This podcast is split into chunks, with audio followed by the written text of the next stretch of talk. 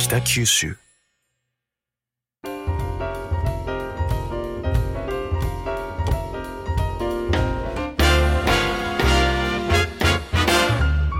おはようございます。西日本新聞社が素敵なゲストと一緒に北九州の歩き方をお話しする番組ファンファン北九州ナビゲーターの勝木雅子です。同じく西日本新聞社の小島弘樹です。小島さん今年の夏海に行く計画とかありますか、もう早速この間あの福津の海に行きました。あそうですか、はあ子供連れて。子供を連れて、はい。えで泳がせたの？いや泳がせてはないんですけどあの、うん波打ち際でこうチャプチャプと。あそう、はカニ見つけたりとか。あーいいですね、なるほど。いや今日はですね、はい。海から。海から。海からやってきてます。海から誰がやってきてるんですか。はい。え じゃあ。サバ。ザバ。あ波の音が聞こえる。波の音が。はい。それもあのこの辺の海じゃないんですよ。え？はい、えー本日のゲストをお呼びします。神奈川県藤沢市。つまり湘南ですね。お海の代名詞。湘南からいらっしゃいました。経営コンサルタントの新井大輔さんです。よろしくお願いします。はい、よろしくお願いします。新井です。お願いします。いやもうオープニングの時に絶対新井さんと目を合わせないようにしようと思って なんでですいやか。笑わせられたら困るなと思ってずーっと下向いて オープニングしてたんですけど新井さんとは昔からの知り合いですよねはい、私は見つめてますよ。目力が。そういや何年前かっていうと新井さん北九州いらしたの何年？2010多分4年、僕13年から北九州お世話になってるんで4年間。ええ。なので10 2014年ぐらいにお会いしたんですかねだからもうかれこれ林田さんもう10そう年近くなんですよね。ですね。はい。林田酒店で角打ちをしている時に、あったそう。いやなんかチャラい男の人が 最近の男子はなんか装飾系でダメだみたいな、もっと女の子を口説かなきゃいけないみたいな話をしていて、はい。いや、違います。よえ？誘導質問されたんです、いや私が。いや誘導質問。はいまあ、メディア特有の。切りぬそう切り取りで。切り取りで切り取りでいやーでなんかチャラいなこの人って思ったけど、はいちょうど私はなんか息子のことでやっぱそういうね男の子の恋愛に対してとかいろいろ思うことがあったのではい。なんかすごい面白いと思ってぐいぐい引き込まれて、はい。で最後に名刺交換したらはい。ジェトロ北九州事務所長っていうなんかすごい硬い名刺だったので いやこの人がってびっくりしたのが始まりですよ。私もびっくりしましたよ。あらまあ偉い人だったんだ。いやいやいやいやいやいやそれではい。新井さんでもあの時からこんな感じなんですええ今日ちょっとねラジオなんでリスナーの方には見えないと思うんですけど今日の髪の毛は何色なんですかね？これね床屋ね行きつけの床屋にシルバーっていう風に言ってるんですけどもは いつまでたってもシルバーならなくて かれこれも1か月ぐらい経つんですけど、ええうんはい。いやどっちかっていうと茶髪というか金というかそですね、ちょっとシルバーと茶髪が混ざって、そうですね。それはそれでかっこいいですね。うん。はい、でもずっとこんな感じなんですよ、えジェトロってまあ半分公務員みたいなもんなのに許してる会社もすごいなと思って、えうん。諦めてた。諦めて原 さんには。はいいろいろ言うの、まあ、短パンでねうちの事務所に来られたりもしてましたからね夏は。湘南ですね。そう。そう。もう短パン B さんとかで西日本新聞にえ「こんにちは」とか言って来られてさ市長に待ってましたからねそういう感じで。えなるほど。前のね北橋市長の時ね、そう。ええ。でも新井さんは北九州市役所の人からこの人を転勤させないでくれって、ジェトロに嘆願書をはい。出すって言われるぐらい、はい。北九州にものすごく愛されてた人なんですよ。ええ。私も愛してましたはい、でその北九州でまあ何をしていたのかちょっとざっくり今はもうねジェトロの人じゃないんだけど北九州で何のお仕事をしていたのかな？なんか地下活動をなんかしてるみたいな。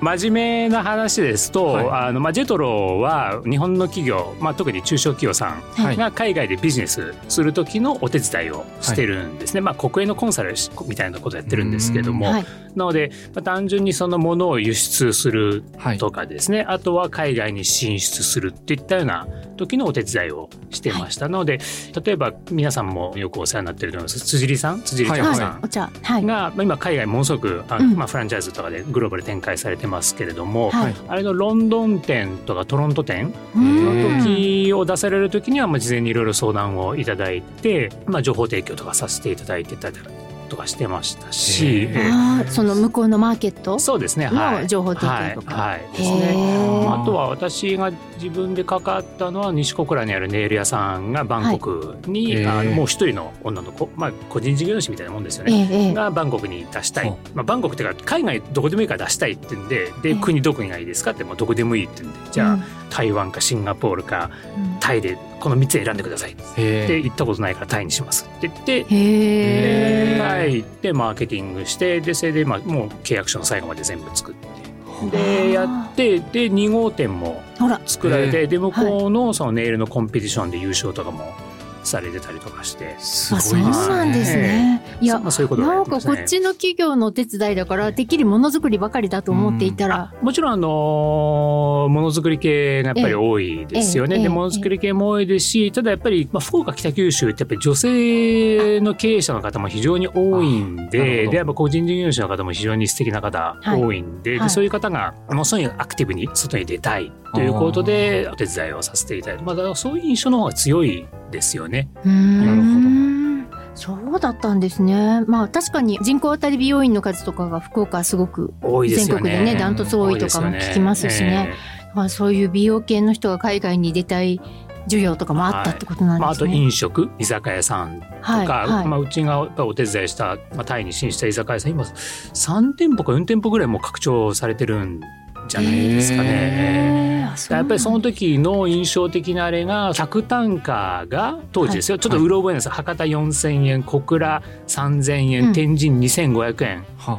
でこれからどんどんどんどん下がるかもしれないっていう時に今は3,000円かもしれないけれども今度どんどんどんどん右肩上がりになっていくアジアの方がやはい。っぱりマーケット性が高い。なるほど。でタイって今もう日本食店がものすごい数があってもう石投げれば日本食店に当たるような土地ででものすごく競争が激しいですよっていう話をしたんですけども、うん。はい。まあ、そういうことをおっしゃっていて結局競争が激しいのはどこでも変わらないんで、うん。はい。だったらやっぱり成長性があるところに行きたい。っていうんでもお手伝いを。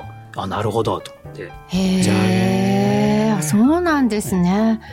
いや仕事してたんですね。してますよ。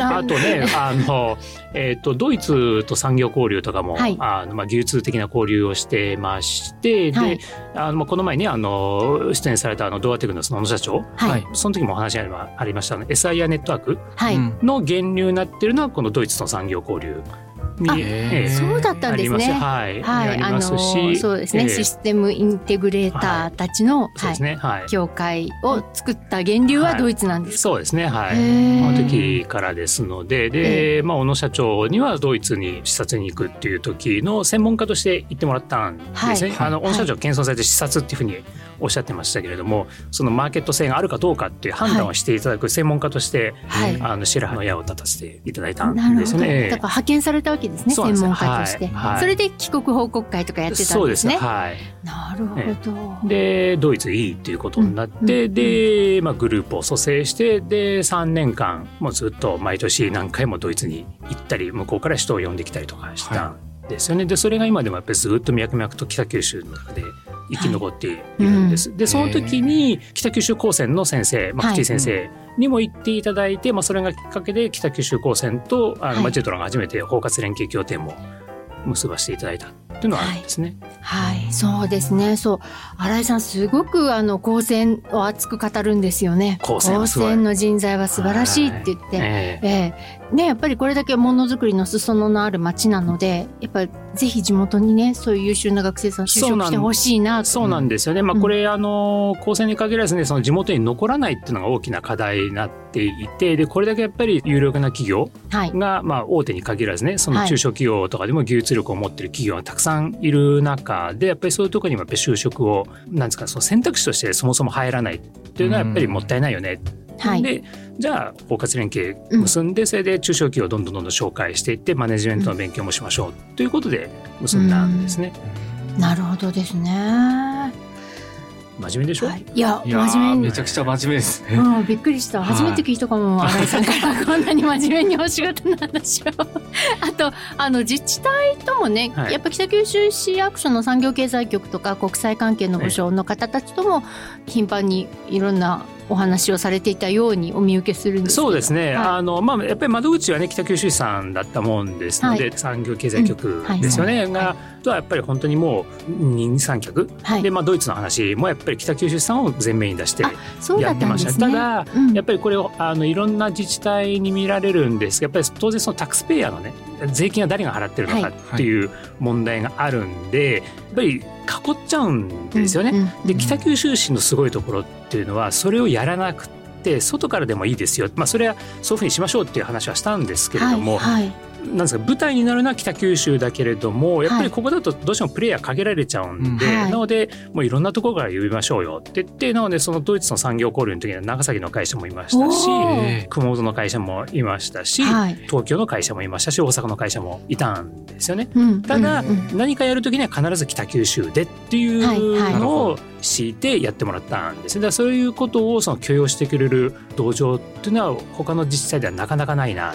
いやもうねそうよくぞ言ってくださいましたなんですよ。もうちょっと北九州ラブの私から言わせていただくと、男女共同参画行政でも全く同じことが言えていて、はい。あのもうはっきり言っちゃいますけどあの福岡市の 男女共同参画センターがはい。ある事業をするときは、福岡市在住もしくは福岡市の企業に通勤している人しかオンラインであってもこのセミナーは聞かせません。それはえ。タックスペイヤーをやっぱり重視して福岡市に税金を納めてる企業もしくは個人でないとその恩恵を受けられないってもうきちっと線引きされてるんですよ。はいはい。でそれが北九州の場合は何かその事業をするときに男女共同参画センターにこれどの辺の人まで聞いていいんですかって言ったらいやどこの人でも結構ですと。オンラインなんで世界中から聞けるセミナーだからはい。どうぞって言うんですよ。へだからそういう街なんですかね。そうなんですよ。うんであとは実は九州経済産業局、はい。あのまあ経済産業省の手先ですよね。もはいうものすごくオープンああ。なんですようですかね。えーはいで、まあ経産局って各ブロック北海道からブロックごとになっているんですけど、九州はちょっと飛び抜けてオープンだな。っていう感じ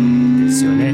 なのでどっかの経産局を紹介してくださいって言うともうすぐこの人この人って言ってややってくれますしはい今みたいなそのドイツとのやあの交流とかについてもものすごく積極的に入ってきてくれたりとかしますしはい。そういう意味では本当になんですかね三冠？三冠三冠。あの、まあ、学ですよね。高専も入ったら三冠学一体になってうん。やってたいい事例だったかなとは思いますよね。なるほどですね。でもその新井さんが北九州の後ですね、はい。えーバングラデシュバングラデシデシュュのディッシュじゃないんですって。えーそうなんです。デッシュなんです。後で説明してもらいますけど、はい。えーのダッカの所長を最後にジェトロをお辞めになって今独立して、はい。えー経営コンサルタントをしているということなんですけどバングラデシュ問題からこれすごい勉強になったので教えてください。あのバングラデシュって国はもともとあのインドの東側にある、まあ、小さい国。面積は日本の4割程度しかないところにはい。1億7,000万人いる、まあ、世界一って言っていいのかな？のあの人口密度。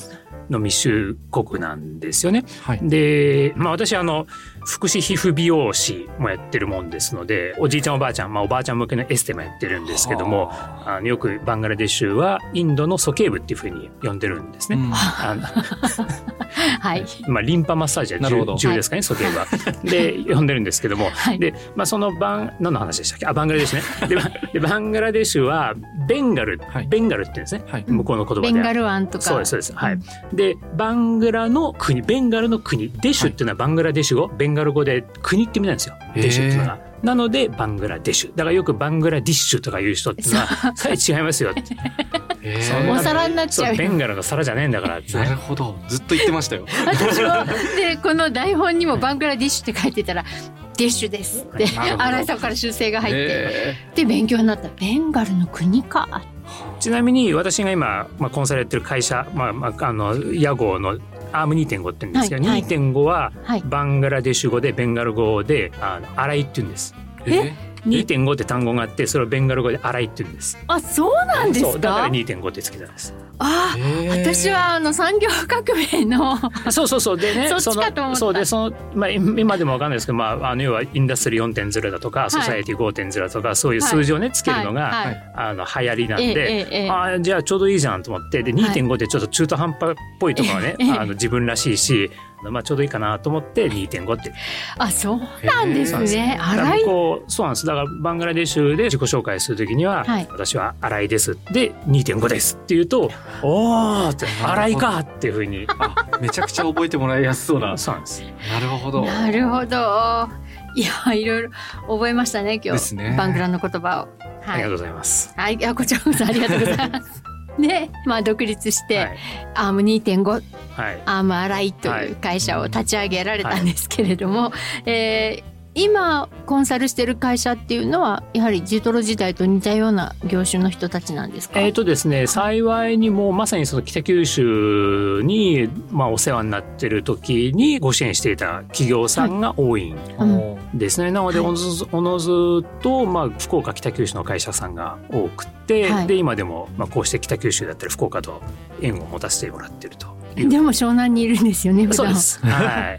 まあ、その事情はね、いろんな家庭の事情があって。まあ後半で詳しくはい。聞きたいとあるんですけども。思うんですけど、はい。い、やしょっちゅうなんか江ノ島の写真を送ってきたり、富士山の写真を送ってきたりするんですよ。えー。ずっと向こうにいるんだなと思って、はい。でもリモートで相談そうですね。もう、あの、これはもうまさにコロナになって、はい。で、えっ、と、コロナになる前は本当に月3、4回ぐらい来てたんはい。ですよね。はいで、それがコロナになって一気にリモート化されて、はい。あ、これで全部できるんだと思ったら、あの、もうコロナが明けてもずっとリモートでやってる。まあ、やっぱりね、お手伝いしてるの中小企業さんですんで、はい。はいなんだかんだ言ってね、渡航費とか持ってもらったり、ご負担とかね、してもらったりすると、そんな馬鹿にならないお金になりますんで、はいなのでそういう意味ではもうリモートでもう済むんだったらもうリモートでやりましょうってね、かつもう信頼関係も築けてるんで、うん。わざわざ膝詰めでああれしなくてもいいですよね、ということでで本当に大事な時とかにはあのこうしてきてるんですけれども、はい、ははい。い、そうですね。まあ確かに北九州の所長でいらした時からのもう10年来ぐらいのはい。お付き合いがあるから、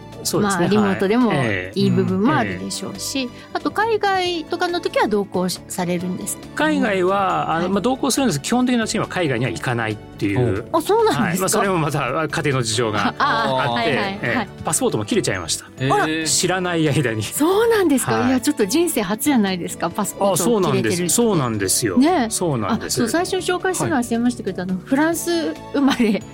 えパリ育ち。うい？えーそうなんですか？そう。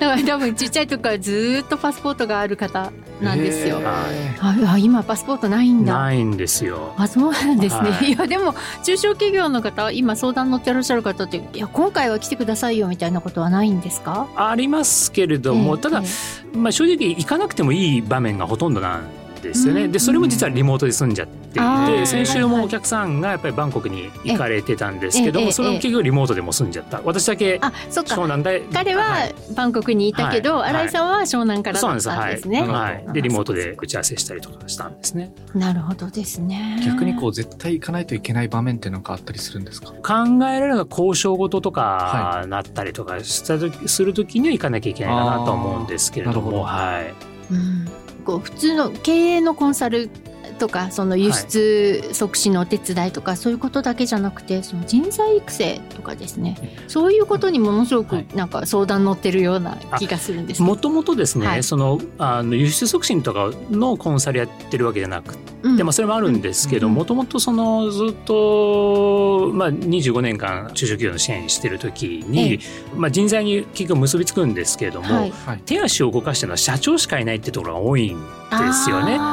でそれって社長がいなくてもいい仕事じゃんっていうのがたくさんあってですね。でで要はそういうなんだろう社長が手足を動かしてねやってる仕事をやってるがために本来の社長業がねおろそかになっちゃってはいることがやっぱり散見されてたんですよ。はいでそのうちの例えばそれが10あるとしたら、はい2つでも3つでも、はい私がねそれを引き受けてあげられれば、い2つ3つは本業の社長業ができるわけじゃないですか。でましてもそれは海外業務とかであればひょっとしたら社長が23しかできないところは私が56ぐらいできるかもしれないとうん言った時には効率性もものすごく高まるんで。はいはい。そういうことをやりました。まあ、それが実はアーム2.5のアームっていうあ手足の。そうそうあそうなんですね。やりますよっていうことなんですけれども、はい。でそれでまあ始めたんですよね。はい。でで、まあ、その中で、まあ、ジェトロの時、まあ、サラリーマン時代も最後の方はほとんどそうだったんですけども結局社長に代わる人材うん。を育成しないと、あのまあ、公的、まあ、ジェトロは公的機関ですんでやっぱりどっかでやっぱり支援って切れていきますんで、はい。はい。支援が切れたらそこの会社はもうそこでもう,、うん。もう終わっちゃうと言わないですけどもその事業自体は終わる可能性がね出てくるんでそれはやっぱりきちんと引き継ぐような人材を育てなきゃいけないよねっていうことで、まあ、人材育成にものすごく力を入れてたんですね。あそういうことだったんですね。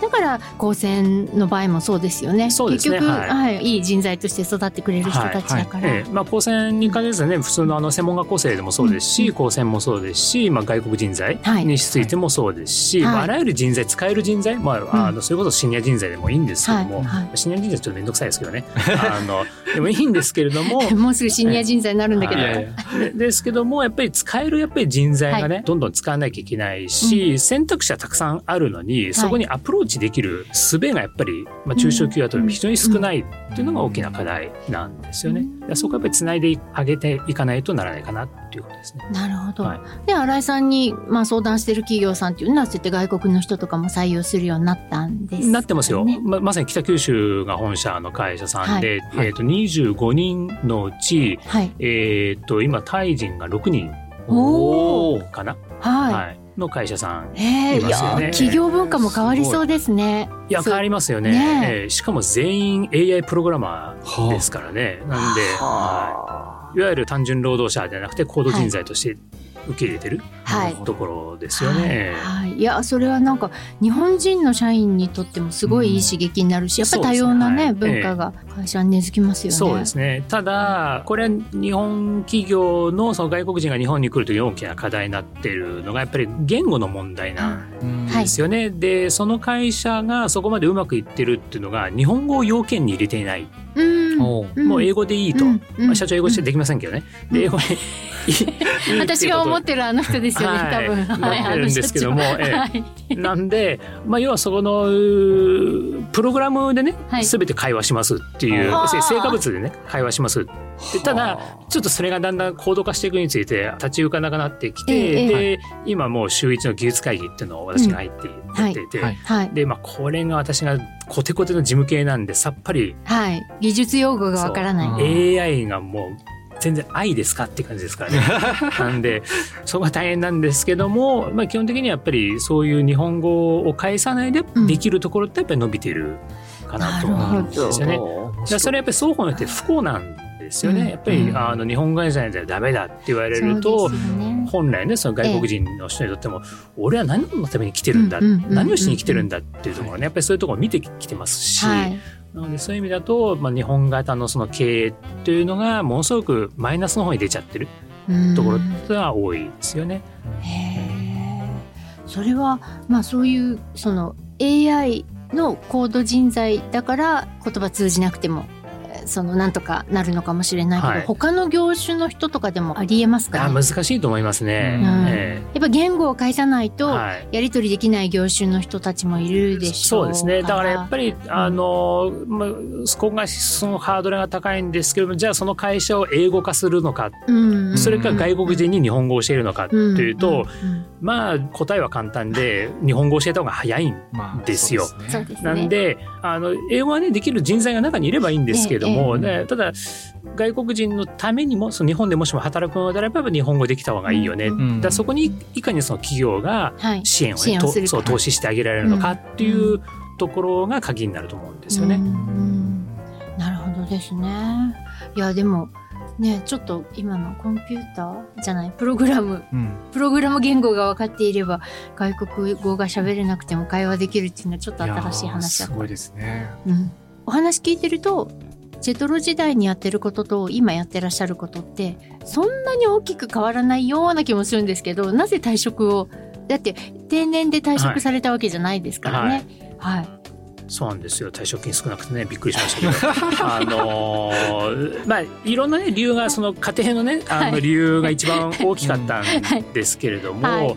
うんとやってることが実は似て、まあ、ジェトロにいた時にやってることも今今やってることに似てるんですけれどもただ、はい。はい。なんですかゴール設定がやっぱり違うんですよね。はい。あのまあ何が言いたいかというとよく今行政とか、まあ、そういう公的な、まあ、ジェトロなんかもよく使ってますけれども、伴走型支援っはいはいてい。うね言葉を使ってるんですけども、最初は伴走してあげるんですよ。はい。はい。だけどその伴走がねゴールまで伴走してるかどうかああというところに問題があっあはい。て、でかつそのゴールっていうのは本当にそれゴールなの？うんうんうんうん。実はマラソンで言ったらまだ10キロぐらい残ってないっていうところにゴールを設定しちゃったりとかですね。はい。あとはマラソンでその42.195キロ走り切ったはいいかもしれないけども、そのランナーが次の日死んじゃったら意味ないじゃないですか。そうですね。ね。はい。で死んじゃったら意味ないし、はい。でかつ走り切って、うん。あすごい良かったなと次のレレースも出たいやと思えるようにしてあげなきゃならなくてかつその次のレースも完走できるようにしなきゃならない、それで初めてはい。その2回3回やって、あすごいこの人はランナーとして独り立ちしたなっていうふうになると思うんですけれども、はい。そういうその体制になってないんですね。ややっぱり中小企業って支援するとなるとやっぱりすごい時間はいかかるんですね。はい。でその意味だとその今のまあそのね公立公的なあれだと単年度予算で縛られちゃうということもあるんですけれども、成果を出すことにものすごく短いスパンでしか考えてないので、そうなるとやっぱり非常に限界を感じるんですよね。そうするとやっぱりこっちは思い入れ持ってね、はい。支援をしているのに、ええ。あもう終わりっていうふうになっちゃうと、ええええええ。ものすごくそのせっかく築いた信頼関係も、はいはい。えもうわもう出てっちゃうの？っていうふうになっちゃうんで、やっぱりそれはなかなか忍びがたいなっていうところがあるんですよね。はい。うん、それでまあ独立してこうやってなされば本当に伴走できるってことなんですね。そうですねはい。うーん。なるほど。でもゴールはあるんですよね。それがですね、うんゴールがやっぱり見えなかったりとか、ああゴールがどんどん遠くなっああ。あてね。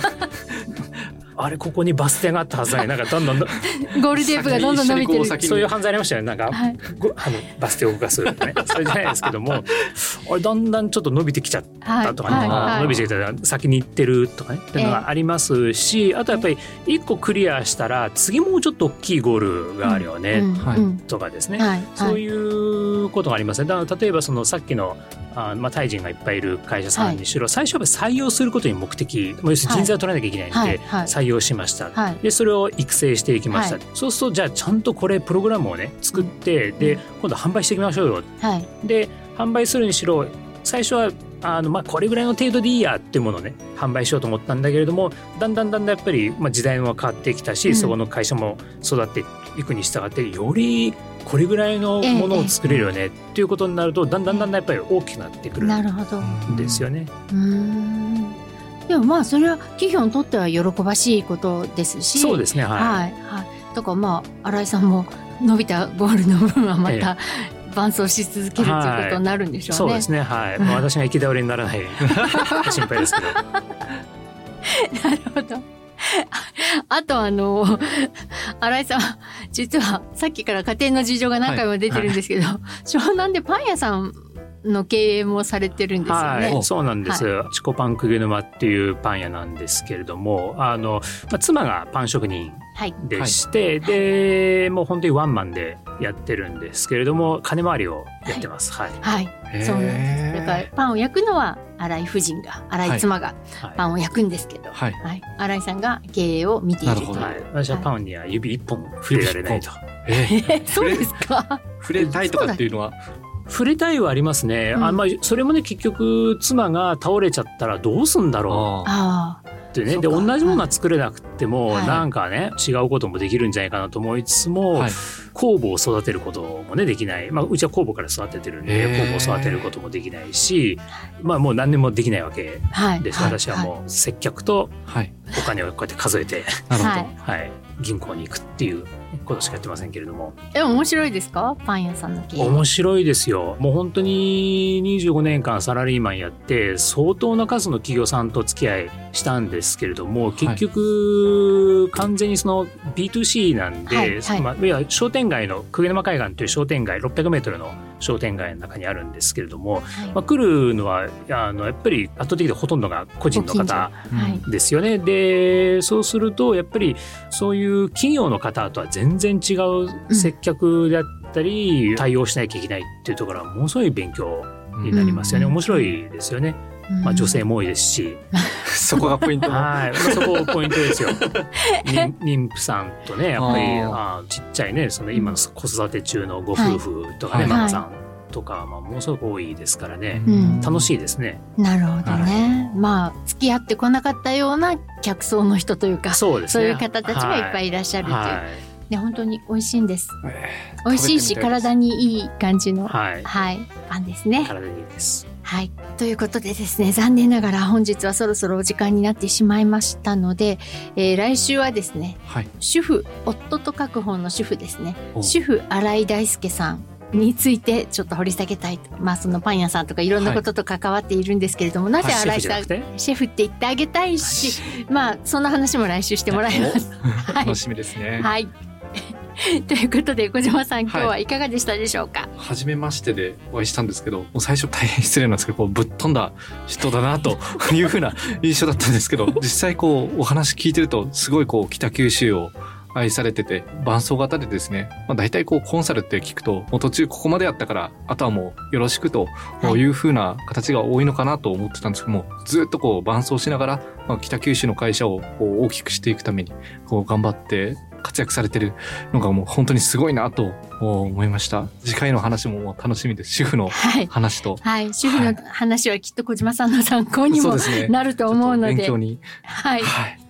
ということで、えー本日は湘南から経営コンサルタントの新井大輔さんをお招きしてお話を伺いました。新井さんどうもありがとうございました。ありがとうございました。でちょっとね、ありがとうございますフランス人っぽい、フランス人っぽいところを出していただきまして、はい、えーファンファン北九州では皆様からの感想を募集しています。ハッシュタグファンファン北九州でご意見ご感想をお寄せください。スマホアプリのポッドキャストや Spotify、 Voicy では今日のお話のディレクターズカット版として放送できなかったお話が聞けるほか、過去の放送のアーカイブも聞けます。それでは次回のファンファン北九州もお楽しみに。